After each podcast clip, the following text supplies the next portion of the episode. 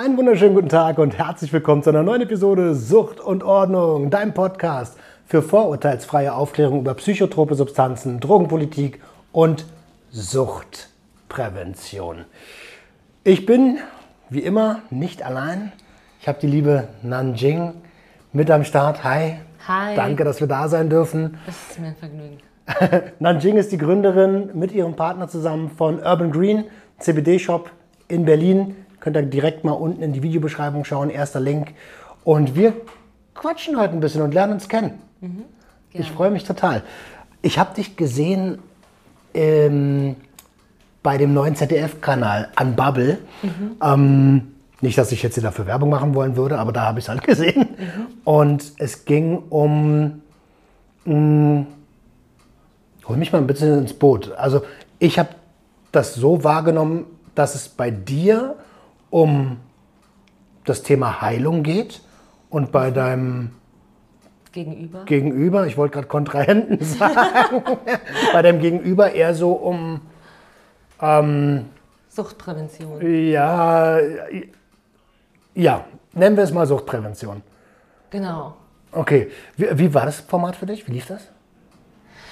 Es war sehr interessant. Ich wusste gar nicht, was auf mich zukommt, ähm, außer dass es um das Thema Cannabis gehen würde. Ähm, aber ich habe mit einem Polizisten oder sowas gerechnet oder jemand, der vom Gesetzgeber. Aber es war interessant, weil ähm, letztendlich habe ich nochmal drüber nachgedacht und reflektiert. Ähm, ich kann seine Meinung auch sehr gut verstehen und wir sprechen einfach nicht dieselben Leute an. Also wir holen hier mit dem Shop keine Ex-Süchtigen oder halt, ja, wahrscheinlich weniger ähm, Süchtige, die von härteren Drogen, sage ich jetzt mal, abhängig waren, sondern eher Leute, die mit Anxiety und äh, Depressionen zu kämpfen haben oder eben THC-Süchtige, die gerne weg vom Kiffen wollen. Als Substitut quasi. Genau. Geil. Also dafür ist ja CBD prädestiniert, ähm, weil, also ich, ich, ich konsumiere es ja genau aus den gleichen Gründen. Wenn ich in der Gruppe ähm, stattfinde, wo konsumiert wird, aber ich keinen Bedarf an Rausch habe, dann rauche oder dampfe ich THC, um ja, part of the game sein zu können und mich nicht ausgeschlossen zu fühlen. So. Und dafür finde ich es total gut. Wow, das ist schön. danke, danke. Ähm, jeder Suchttherapeut würde davon total abraten, äh, weil es könnte ja triggern.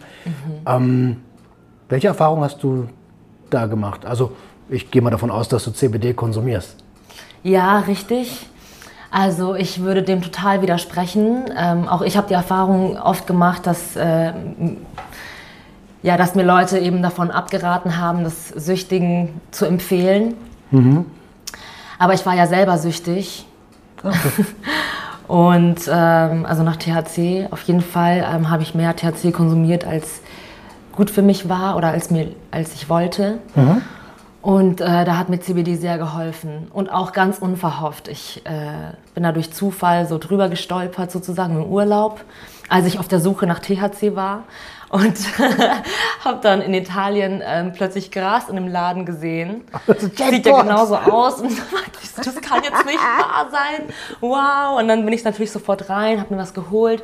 Die Verkäuferin meinte auch schon, ja, das ist aber also kein normales Weed, sondern CBD. Und ich so, hä, was ist das CBD?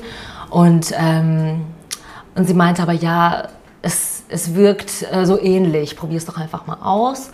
Dann habe ich mir am Abend ähm, einen Joint gerollt damit und habe mich auch schon total gefreut. Und zu dem Zeitpunkt wusste ich natürlich nicht, was mich erwartet, hatte den gleichen Effekt erwartet. Und dann habe ich gar nichts gespürt, habe gesagt, so, nee, was ist das für ein Scheiß, komm, es hat irgendwie gar nichts gebracht, ähm, weil ich natürlich high werden wollte. Und habe mich dann später erst damit auseinandergesetzt. Ich habe dann später Toni kennengelernt, meinen Partner und äh, Vater meines Kindes. Und der kommt aus Österreich, äh, wo eben CBD schon länger, also schon, ich glaube, zwei, drei Jahre schon auf dem Markt war. Und habe das dann nochmal entdeckt. Ich habe das Öl für mich entdeckt. Ähm, da gibt es auch einen riesen Unterschied äh, ob man jetzt raucht, CBD als raucht oder als Öl konsumiert. Und dann habe ich es einfach mal ähm, so eine Woche genommen, jeden Tag. Also bei dem Öl ist tatsächlich die regelmäßige Einnahme auch sehr wichtig äh, für die Langzeitwirkung. Und habe dann nach einer Woche, äh, genau, meine beste Freundin hat mir damals gesagt, so irgendwie bist du wie ausgewechselt, du bist ja wieder wie früher und so leicht und ähm, so präsent.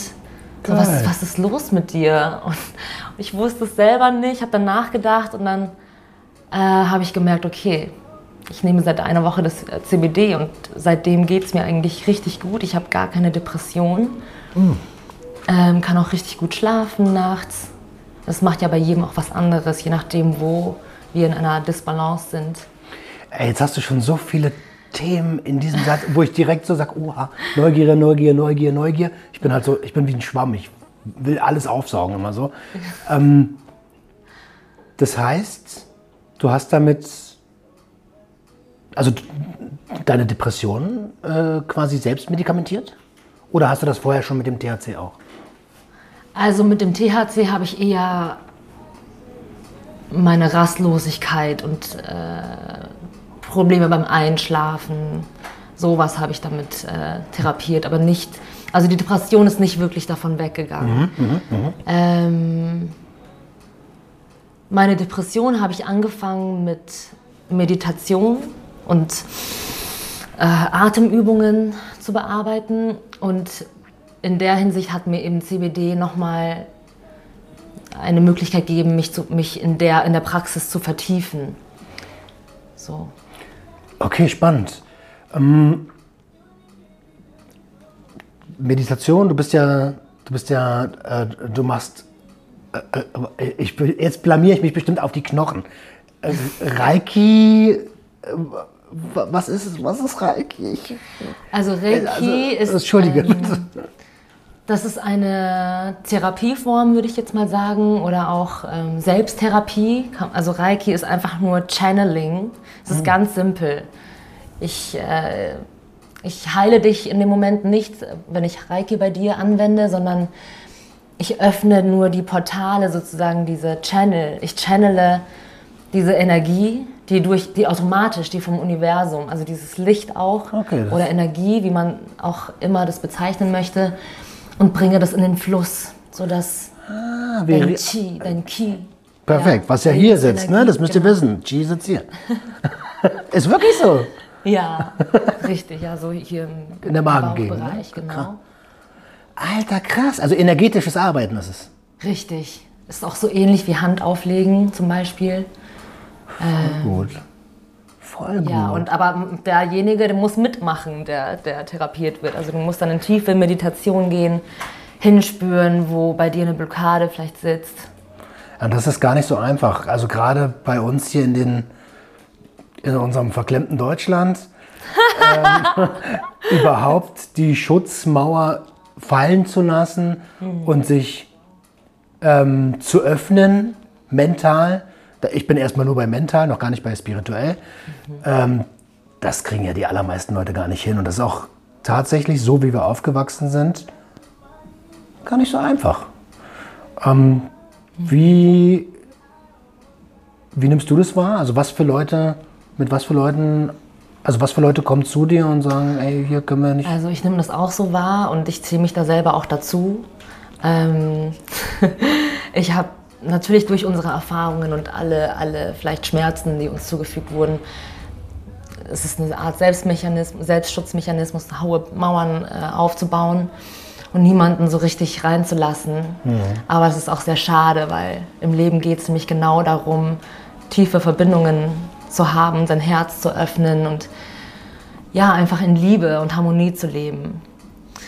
Und ich möchte, ich möchte eben die Erfahrung, die ich selber gemacht habe, auf dem Weg zur Heilung, ähm, möchte ich gerne mit anderen teilen und ich möchte die Leute auch dort abholen, wo ich selber war.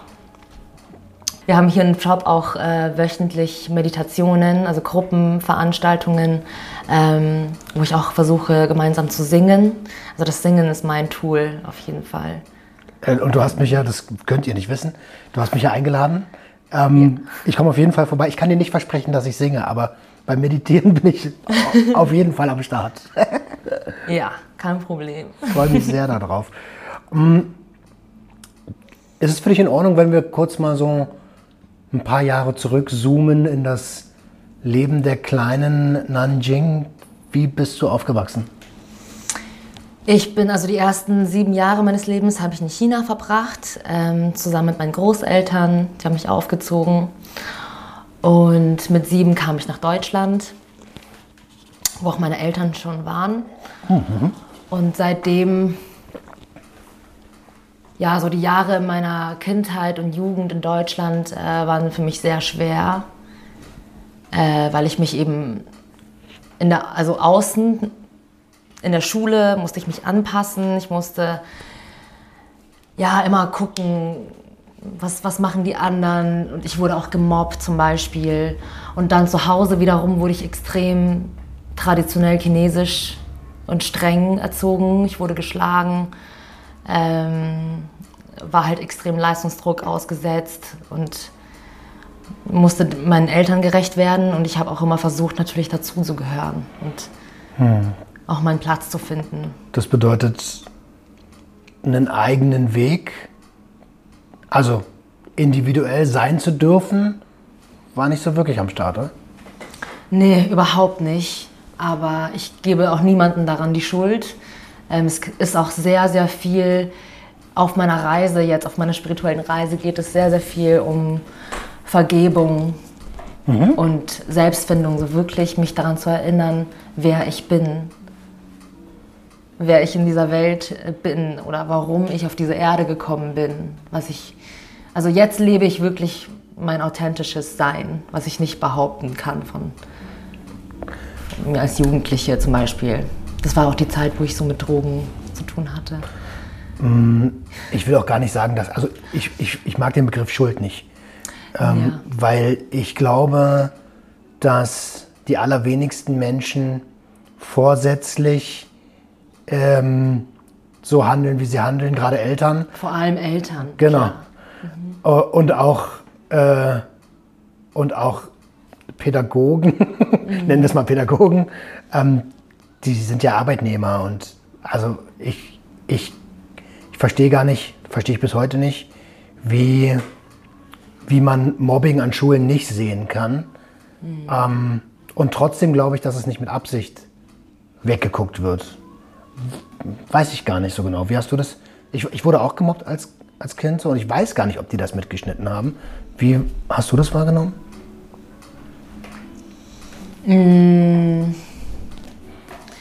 Also doch, ich hatte schon das Gefühl, dass da absichtlich weggeguckt wurde. Ähm, und das Mobben bei mir war jetzt hauptsächlich auch aus rassistischen Gründen. Hast du aufgrund sehr, sehr deines viel- Aussehens? Ja, klar. Und natürlich, weil ich die Sprache auch nicht richtig konnte im ersten Jahr. Ähm ja, und man darf das jetzt auch nicht runterspielen mit Schuld. Also man kann, jeder hat die Verantwortung, über sich selbst zu reflektieren, vor allem als Elternteil. Ja. Ähm, das ist keine Entschuldigung zu sagen, so ich, mein Gott, ich habe es halt nicht besser gemacht. Ich meine, ich, für mich ist es die Art, damit umzugehen. Aber zum Beispiel, ich übernehme sehr große Verantwortung in meiner Erziehung jetzt, weil ich auf keinen Fall dieses selbe Trauma wiederholen will. Ich will es auch nicht runterspielen, ne? nicht falsch verstehen bitte. Ja. Aber ich gehe, also meine Art und Weise damit umzugehen ist eben genau diese.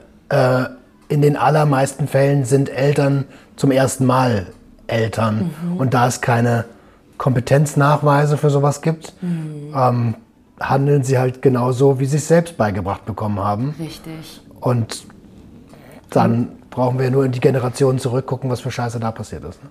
Genau, und es liegt jetzt an unserer Verantwortung, es ist auch unser Privileg, dass wir jetzt die Wahl haben, also wir, dass wir uns reflektieren können und wirklich daran arbeiten, an uns selber arbeiten und aktiv werden. Voll. Ja. Voll. Und ich glaube, weil du vorhin meintest, ähm, Leute abholen, ich glaube, dass wir in unseren jeweiligen Themengebieten dort ja, eine Art Weggefährten sind. Ähm, weil der Podcast macht ja nichts anderes. Er soll Menschen da abholen, wo sie sind, zeigen, hey, ihr seid nicht alleine. Und ähm, dass man aus jeder hm, Herausforderung lernen kann und wachsen kann. So. Mobbing in der Schule, scheiße, Mann. Und dann auch noch rassistisch bedingt. So. Ähm, wann war denn das? Ach, das war ähm, schon seit Anfang an eigentlich. Also die ganze Zeit. Jetzt immer noch. die ganze Zeit. Ja. Also, krass. Also, es- ich als Mensch mit, mit schwarzen Haaren und braunen Augen sag das ja auch. Obwohl ich in einer deutschen Familie aufgewachsen bin, bin ich für manche Leute ein Kenneck. Und ja, stimmt. Ja, es ist so. ein bisschen. Ja, nee, aber im positiven Sinne. Für mich äh, habe ich da halt jetzt auch ein. Also ich habe sehr, ein sehr gutes Schutzschild. So. Ich lasse das gar nicht mehr an mich ran. Mich verletzt es auch gar nicht, so wie es einmal, wie es mich einmal verletzt hat. Aber trotzdem, und die Herausforderung ist eben trotzdem dann Menschen zu erkennen, die ich an mich ranlassen kann und mit denen ich eine Verbindung aufbauen möchte. Das ist so. Also trotzdem seine, sein Herz öffnen zu können. und frei zu entscheiden, mit wem. Das ist eigentlich der, der, der Point an diesem Satz. So, Ja. Man muss nicht mit jedem cool sein. So, ne? Richtig. Man darf sich das aussuchen. Du darfst deine Bedürfnisse ähm, achten. Ja, und genau so darf ich auch meine eigene Lebensrealität schaffen und definieren. Voll. Voll. Und zwar also wirklich radikal. Ich bin da radikal jetzt geworden seit, seit meiner Schwangerschaft. Mein Sohn ist jetzt ein Jahr alt.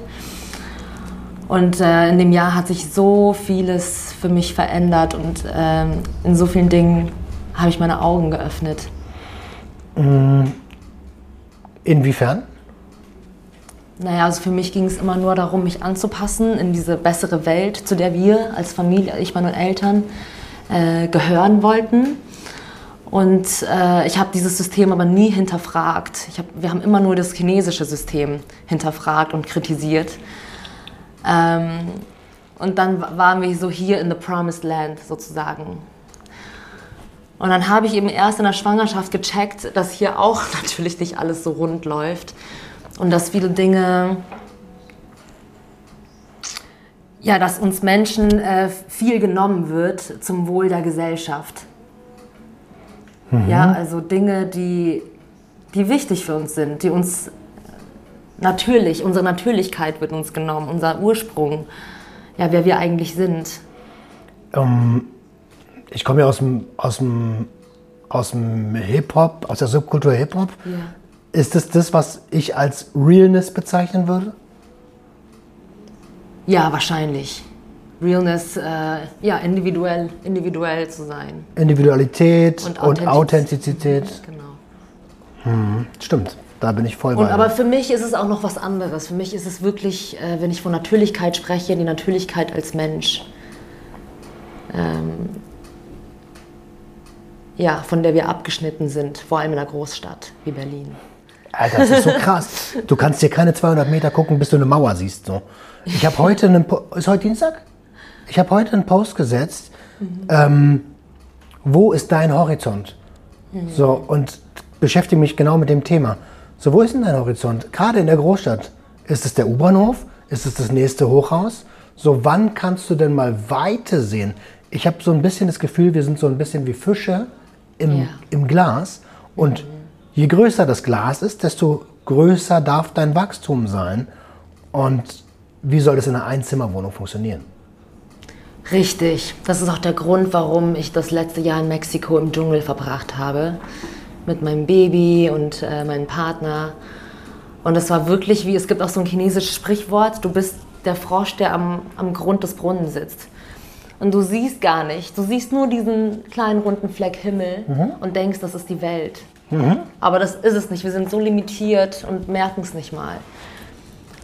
Und wenn du einmal es schaffst, diese Grenzen einmal zu du- durchbrechen, die in deinem Kopf ist, dann erkennst du eigentlich erst so, was für wirklich, dass alles möglich sein kann. Wir sind die Erschaffer unserer Realität so, und das wird Ja. uns aber nie beigebracht. Ähm, bevor wir, äh, natürlich drängt sich jetzt die Frage auf, was hat dich, naja, ich will nicht sagen erweckt, aber was hat dir die Denkanstöße gegeben? Aber vorher würde ich gerne noch auf eine Sache eingehen, nämlich du hast von Leistungsdruck gesprochen und ähm, also du bist ja st- studierte Physikerin, ne? wie mein Vater, der immer wollte, dass ich auch wie er seinen Weg einschlage als Patentanwältin. Ja, und davon habe ich mich auch erstmal total einnehmen lassen. Ich habe dann geträumt davon, wie ich in meinem schicken Chanel-Anzug äh, aus meinem BMW steige. Hey, für viele Leute ist das das oberste Ziel. Ja, es war auch mein Ziel. Das habe ich dann anders geschafft. Also ich habe dann Restaurants aufgemacht und bin so halt zu schnell das Geld, also zu viel Geld gekommen und habe mir dann all diese materiellen Wünsche natürlich auch erfüllt. Und äh, klar, man muss auch, man muss auch das Leben gelebt haben. You have to walk, the walk to, to, to talk the talk. Ich habe dann halt gemerkt, so das ist nicht alles. Das macht mich gar nicht so glücklich, wie ich dachte. Und ja, aber man muss es halt erst erlebt haben, vielleicht. Ja, also wenn ich dich anschaue, dann sehe ich eigentlich kein, nicht den klassischen Physiker, den, den Nerd, den man Ja. so aus Big Bang kennt. Ja, wobei, ja, wobei wir auch wieder so ein Bild haben im Kopf, ja, wie ein Physiker aussehen muss. Aber du hast recht.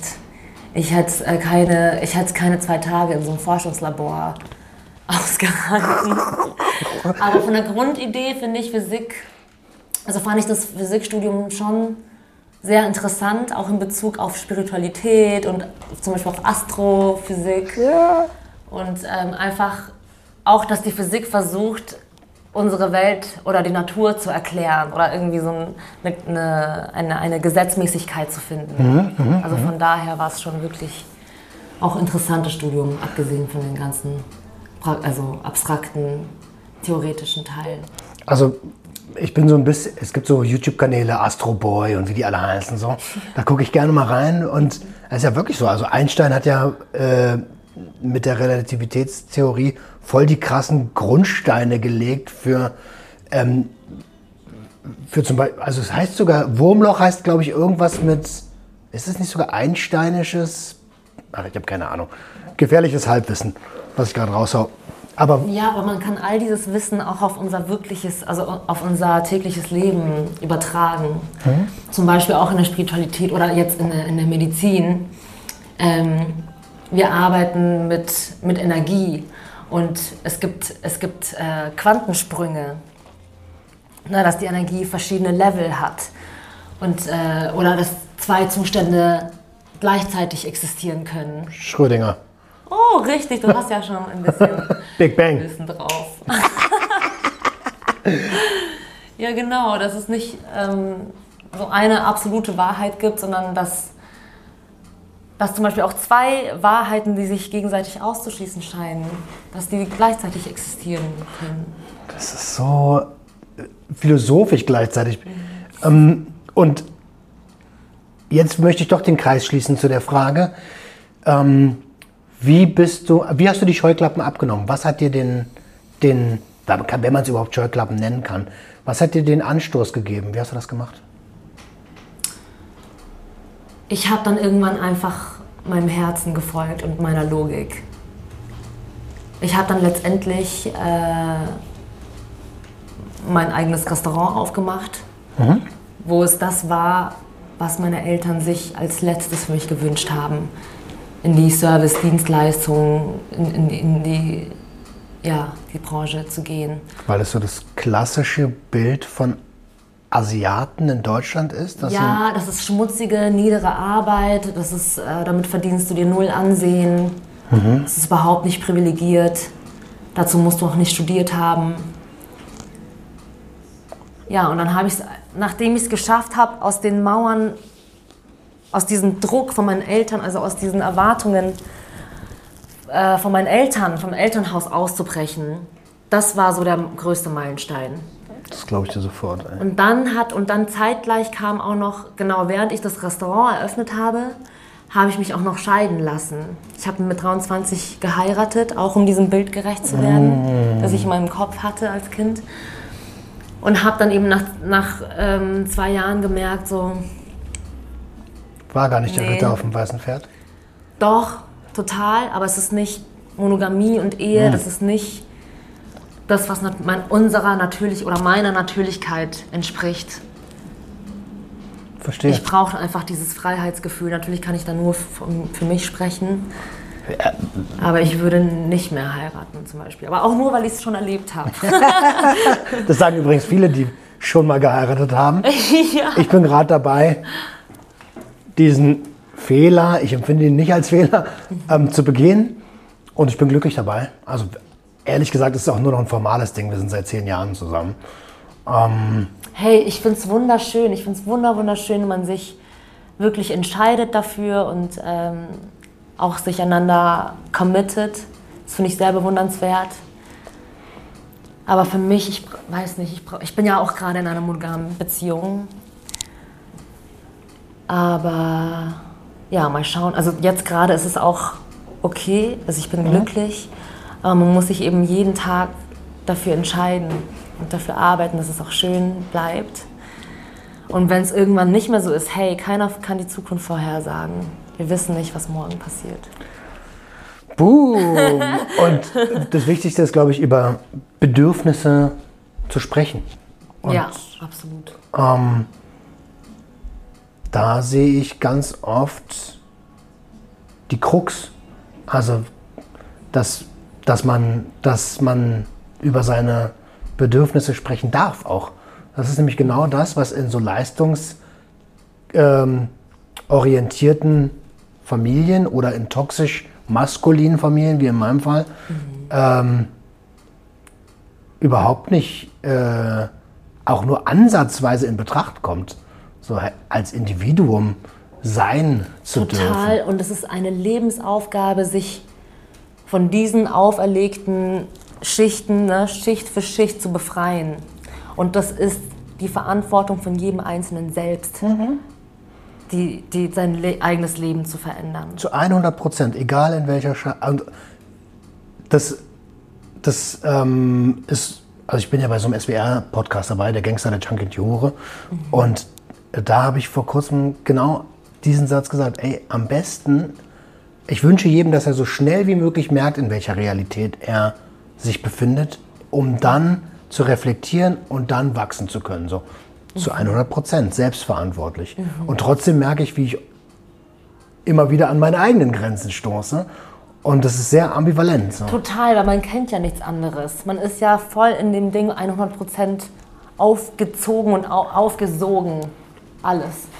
Und es ist wirklich eine große Herausforderung dazu, zu unlearnen. ne? Alles, was wir gelernt haben, wieder zu unlearnen. Ja, voll.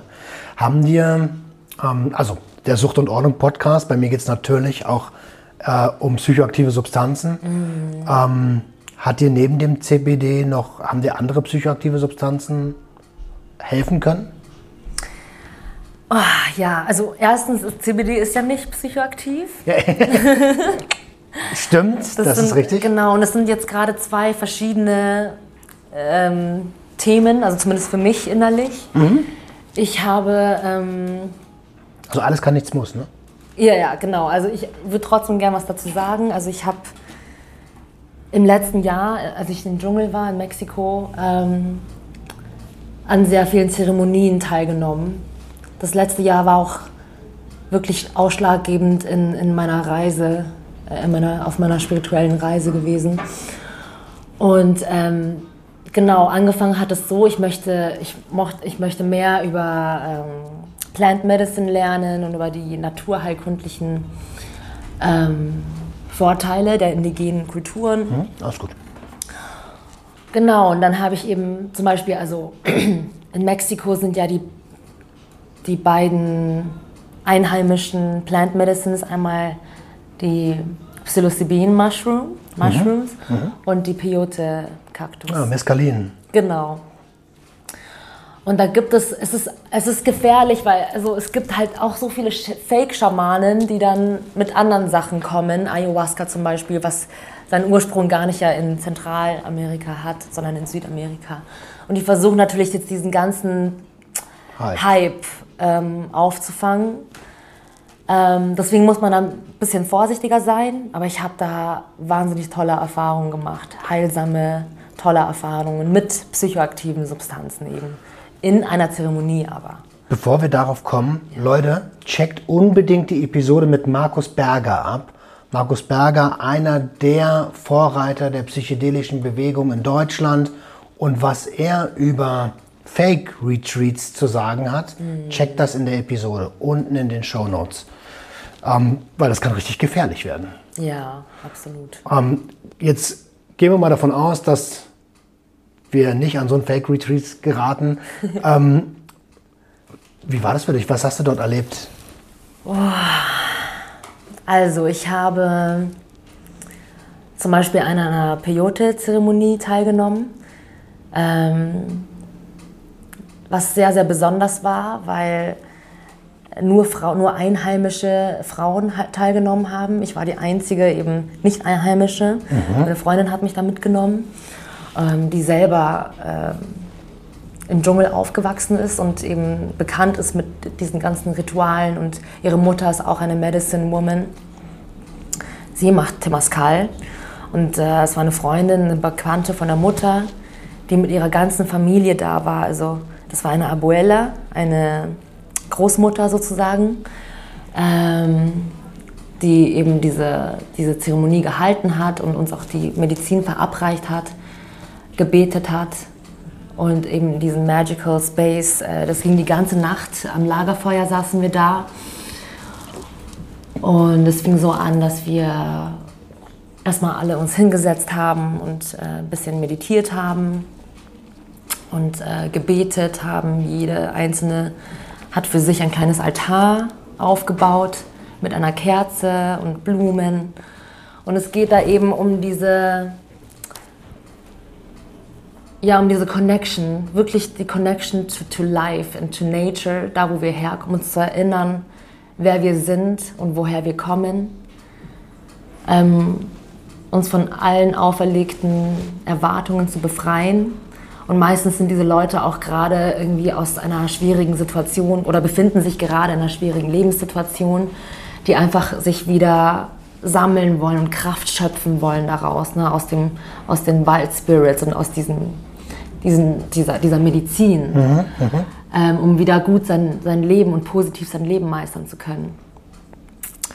Und dann war es eben so, dass wir, es gab fünf Runden äh, von dieser Medizin. Und in der Nacht wird es eben auch richtig unangenehm im Dschungel. Also man kommt dann manchmal, ich hatte auch noch mein Baby dabei. Wegen der Geräuschkulisse, oder? Genau, Geräusche, dann Feuchtigkeit, Kälte, es wird richtig kalt, obwohl es ja 30 Grad tagsüber hat. Ähm, genau, und dann wird man mit seinen dunkelsten Ängsten konfrontiert. Und gleichzeitig sitzt man aber in diesem geschützten Kreis aus Frauen. Und ähm, genau, Peyote ist ja auch psycho, wirkt ja auch psychoaktiv. Dann sitzt man mit der Medizin, man geht dann, genau, dann gab es so einen Moment, wo wir alle im Kreis gegangen sind. Wir sind aufgestanden mit der Kerze und mit ein bisschen, äh, ich weiß nicht, mit zwei Kerzen, glaube ich, war das, sind wir im Kreis gegangen und haben jedes Altar ge geblesst, unsere Blessings gegeben, unsere besten Intentionen in a circular way. Also das, das ist auch immer ein Symbol für Geben und Nehmen. Okay. War es wichtig, in, ob, vielleicht ist es total irre, irrelevant die Frage, ob ähm, in welche Richtung man hier gegangen ist? Ja. Doch, das hatte auch alles so seine Bedeutung und seine Symbolhaftigkeit. Boah, und diese, diese Nacht zum Beispiel war wahnsinnig transformierend für mich. Also es, es geht auch sehr viel um Releasing, Release, alles mal rauszulassen. Weil manchmal haben wir auch angestaute Emotionen, und, ähm, die wir nicht zulassen. Und dann einfach so einen Rahmen zu haben, okay, jetzt kann ich alles rauslassen. Vor allen Dingen die Kontrolle. Also, Die Kontrolle, genau darum geht es eigentlich richtig, die Kontrolle loszulassen. und einfach zu vertrauen und surrender and trust. So. Voll gut. Ich kann dir von der Situation erzählen, Anfang des Jahres auf einem ähm, LSD-Erlebnis. Ähm, ich kann so offen darüber sprechen, weil ich das schon aufgemacht habe, das Thema. Ähm, und äh, das, das nennt sich Golden Trident. Ähm, einen Candy Flip, also LSD, MDMA und äh, dazu Ketamin. Ähm, nix geeyeballt, aufs Mikrogramm abgewogen. Und da hatte ich ein Erlebnis, da ist so mein Ton nach unten links abgehauen und mein Bild nach oben rechts. Und ich habe das gemacht, was ich immer gelernt habe im, äh, im Leben. Ich wollte Kontrolle ausüben. Und dann habe ich gemerkt, boah, mir wird schlecht. Wenn ich versuche, das zusammenzuhalten, wird mir schlecht. Und dann kam so ein ganz, dieser Gedanke, ey, lass doch einfach los. Lass doch einfach mal los. Und in dem Moment, wo ich das gedacht habe und das auch umgesetzt habe, geil. Und genauso ist es auch, wenn wir sterben. Deswegen sagt man ja, also zum Beispiel habe ich auch eben so eine äh, Bufo-Zeremonie gemacht. Bufo Alvaria, 5 Mio-DMT. Natürliches DMT, also es geht auch immer um die Natürlichkeit, bei mir zumindest. Aber ich finde es wahnsinnig cool, was du machst. Also es ist kontrolliertes ähm, Heilen sozusagen, ne? kontrolliertes mit, mit äh, chemischen Substanzen. Ich meine, letztendlich sind ja die Strukturen gleich. Genau. Ähm, Also ob die Synthese jetzt... im- Aber genau, und dieser Schamane meinte eben auch, das ist wie eine Generalprobe, wenn ich es beschreiben müsste, es ist wie eine Generalprobe für den Moment, wenn wir unseren Körper verlassen, für den Tod. In dem Moment, wo wir es schaffen, komplett loszulassen, unfoldet das Universum, also unfoldet erst alles, das ganze Potenzial, was geht. Und aber wenn du alles so das ist super spannend. ja, dann lässt du gar keinen Raum. Und meistens willst du dann auch keine Veränderung. Weil DMT wird ja, also DMT wird ja auch freigesetzt, wenn wir sterben. Tatsächlich. Als Richtig. inner, inner als, als äh, endogener Prozess. Genau, von uns, von uns selber. Also jeder setzt ja ein bisschen DMT frei, Überkrass. wenn wir geboren werden und wenn wir sterben. Wie lange, also du, du warst ein Jahr im Dschungel. Mhm. Warum bist du wieder hier? Das frage ich mich auch. ja, ich habe natürlich ähm, emotionale Verpflichtungen und äh, wir haben auch Läden hier. Ich habe nur meine Restaurants. die und äh, das Ziel ist es jetzt einfach, ich möchte, also ich bin die erste in meinem Freundeskreis, die schwanger geworden ist. Und jetzt sind eben zwei meiner engsten und längsten Freundinnen auch schwanger geworden gleichzeitig. Und ich wollte einfach unbedingt für die da sein, weil ich weiß, wie, wie, wie schlecht ich mich gefühlt habe in meiner Schwangerschaft, so einsam. Und äh, meine Familie ist halt auch hier, also meine Eltern. Ich will jetzt einmal mich um die Business noch kümmern und dann gucken, wo ich als nächstes hingehe. Mega. Also total inspirierend. Mm, Wie ist das Verhältnis zu deinen Eltern mittlerweile? Gut. Ja. Also zwei Tage schaffe ich es ganz ohne, Ganz ohne Stress. Ganz ohne Stress. Aber ja klar, äh, geraten wir trotzdem immer wieder aneinander und die triggern mich auch mehr als jede andere Person. Aber wirklich, ich hätte nie gedacht, ich hätte nie gedacht, äh, dass, dass ich mal so ein gutes Verhältnis zu meinen Eltern haben würde. Und es ging auch erst, seitdem ich ausgezogen bin. War bei mir auch so. Und dann habe ich drei Jahre gar nichts mit meiner Familie zu tun gehabt. Und erst dann wurde es so Stück für Stück für Stück besser. Ja, genau, natürlich so im Prozess. Ja, es war auch nicht immer so gut. Vor allem, als ich dann gesagt habe, ich will das Restaurant aufmachen, ähm, ob, ob die mir ein bisschen Geld leihen könnten dafür. Boah, da, da war, da war erstmal so ein Cut. Da haben sie dann gesagt, so sind sie ausgeflippt, wenn du das machst, dann gehörst du nicht mehr zur Familie, wir enterben dich. Nie wieder wollen wir dich sehen, du bist nicht mehr unsere Tochter. Okay, und dann ähm, hatten wir erstmal ganz lange auch keinen Kontakt. Ich habe dann mein Ding gemacht, habe das Restaurant zum Laufen gebracht, es lief richtig gut. Ohne deren Cash? Ja, ohne deren Cash. Und dann auf einmal, eines Tages standen sie bei mir vor dem Restaurant. Meine Mutter hat dann einfach ihren Geburtstag mit den, all den Chinesen aus München, ihren befreundeten Chinesenfreunden, also vor denen wir immer das Gesicht auch wahren müssen, kam sie ins Restaurant und dann hat sie ihren Geburtstag bei mir im Restaurant gefeiert. Und das war so für mich What so. the fuck? Da hätte ich, da habe ich glaube ich so durchgeheult dann die Nacht danach. Es war sehr, sehr. hast das. Ach so, Alles gut, alles gut. ganz, ganz emotional für mich.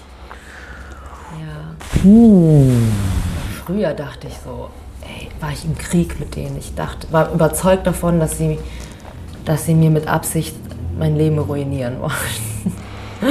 Oh Mann. Ja. Und dann, aber es ist ja, auch das ist eine Entscheidung, ne, zu vergeben. Richtig. Das ist eine Entscheidung.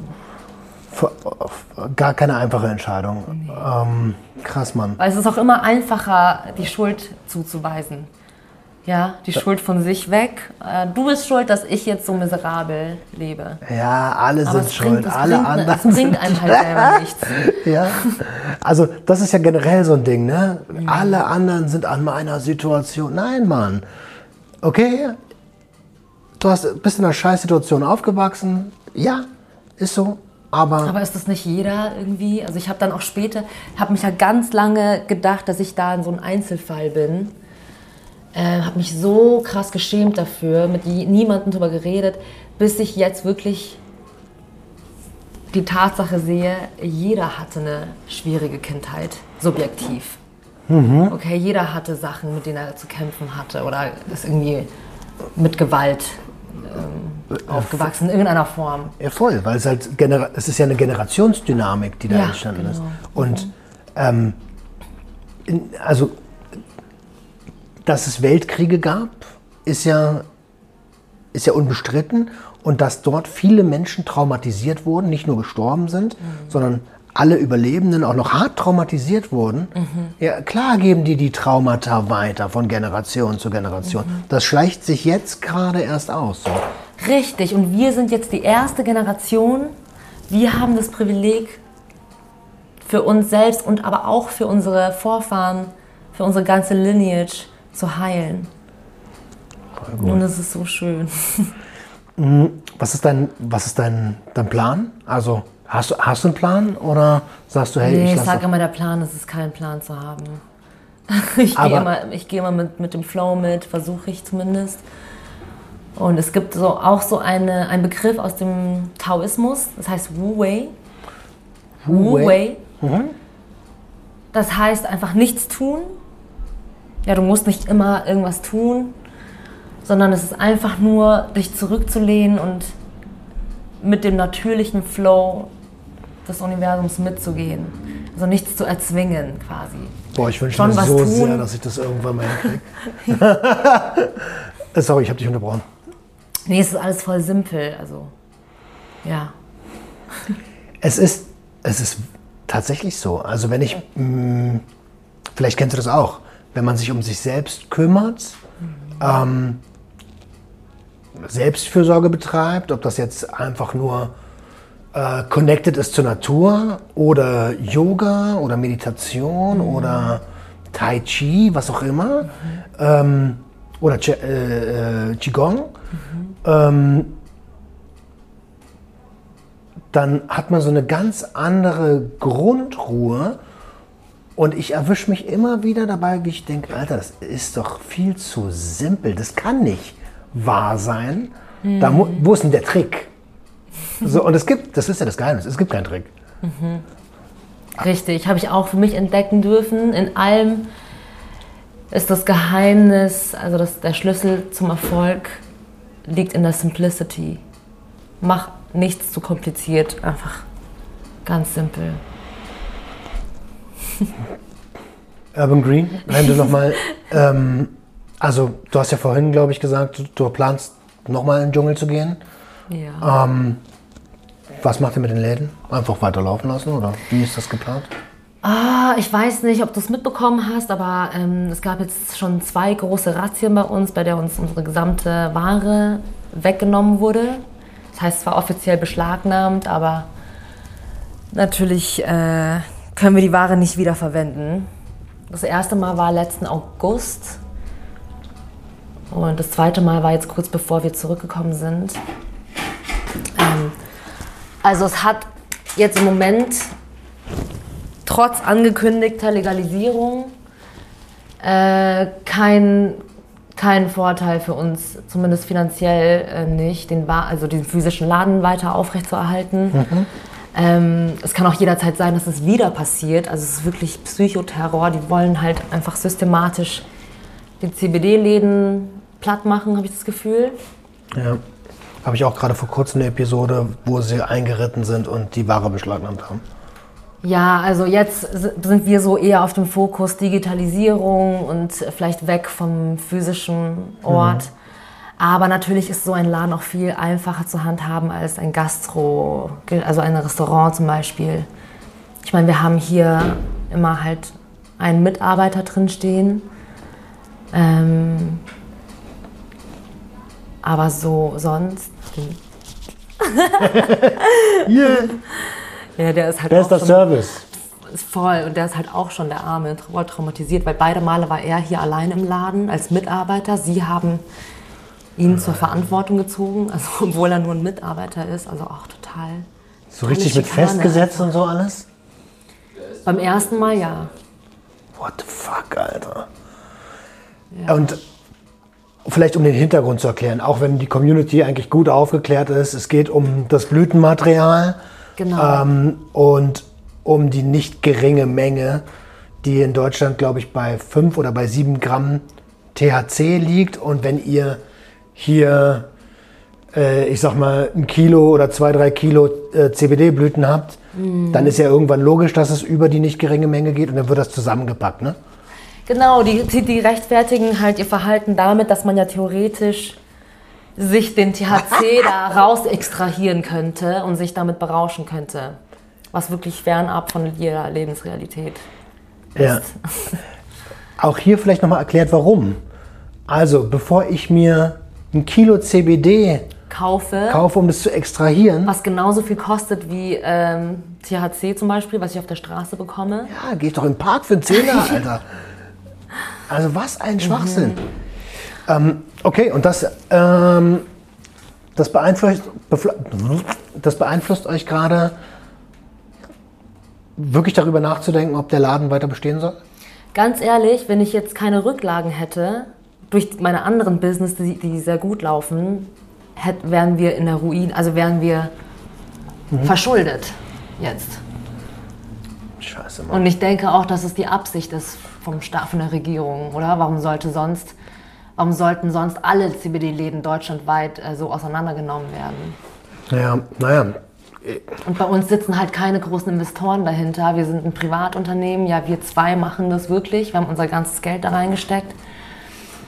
Und wenn dir dann auf einmal so sieben Kilo Ware weggenommen wird, nicht zurückgegeben wird, dann sitzt, bleibst du halt auf den Kosten sitzen. Habt ihr eine Aussicht, dass es zurückkommt? Aber es gibt ja auch MHD und sowas alles, ne?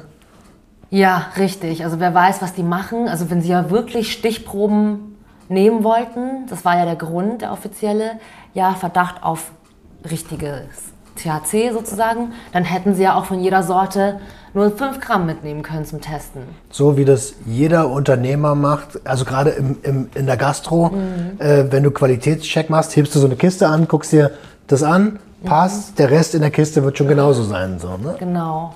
Also unser Anwalt, der Lito, vielleicht kennst du den auch.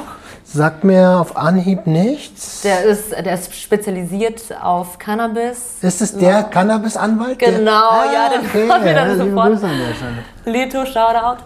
Ähm, genau, der, den haben wir sofort angeschrieben und der meinte, es, es, es gibt vielleicht eine kleine Chance. Also wir können die halt zurück anklagen, wenn die Akteneinsicht, äh, vor, also wenn der Prozess äh, fertig ist mhm. dass wir dann vielleicht das Geld wieder zurückbekommen. Ich weiß es aber Als nicht. Als Entschädigung?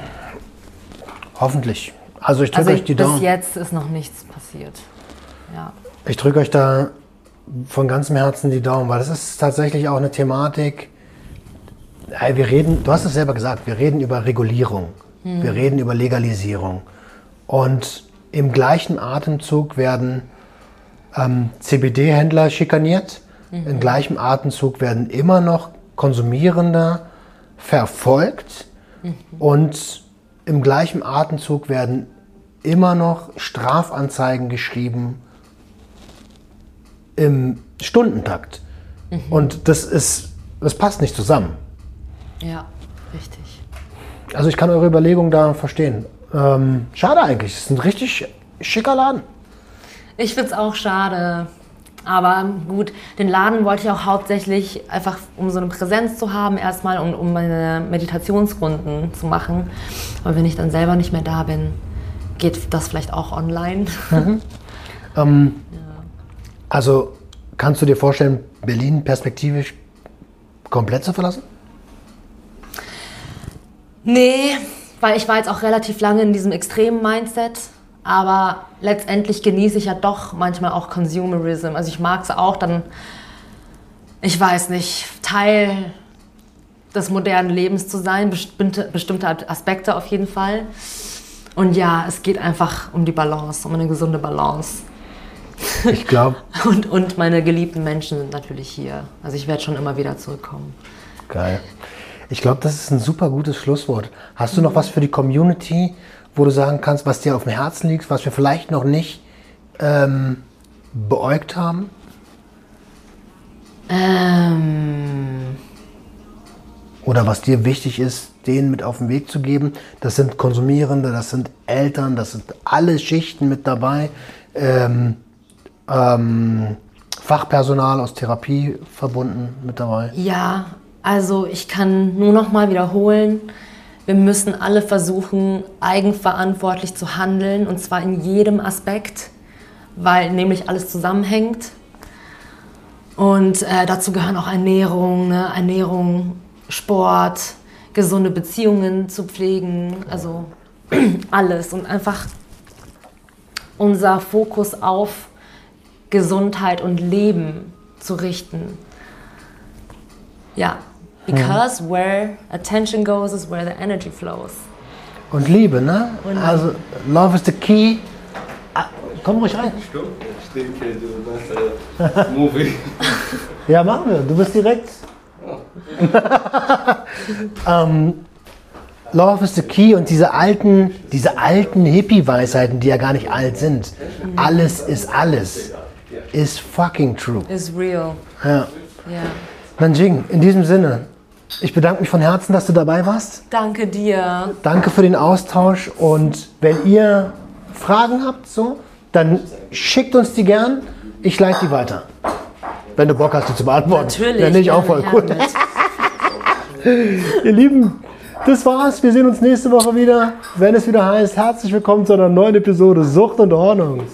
Rinjan, ciao.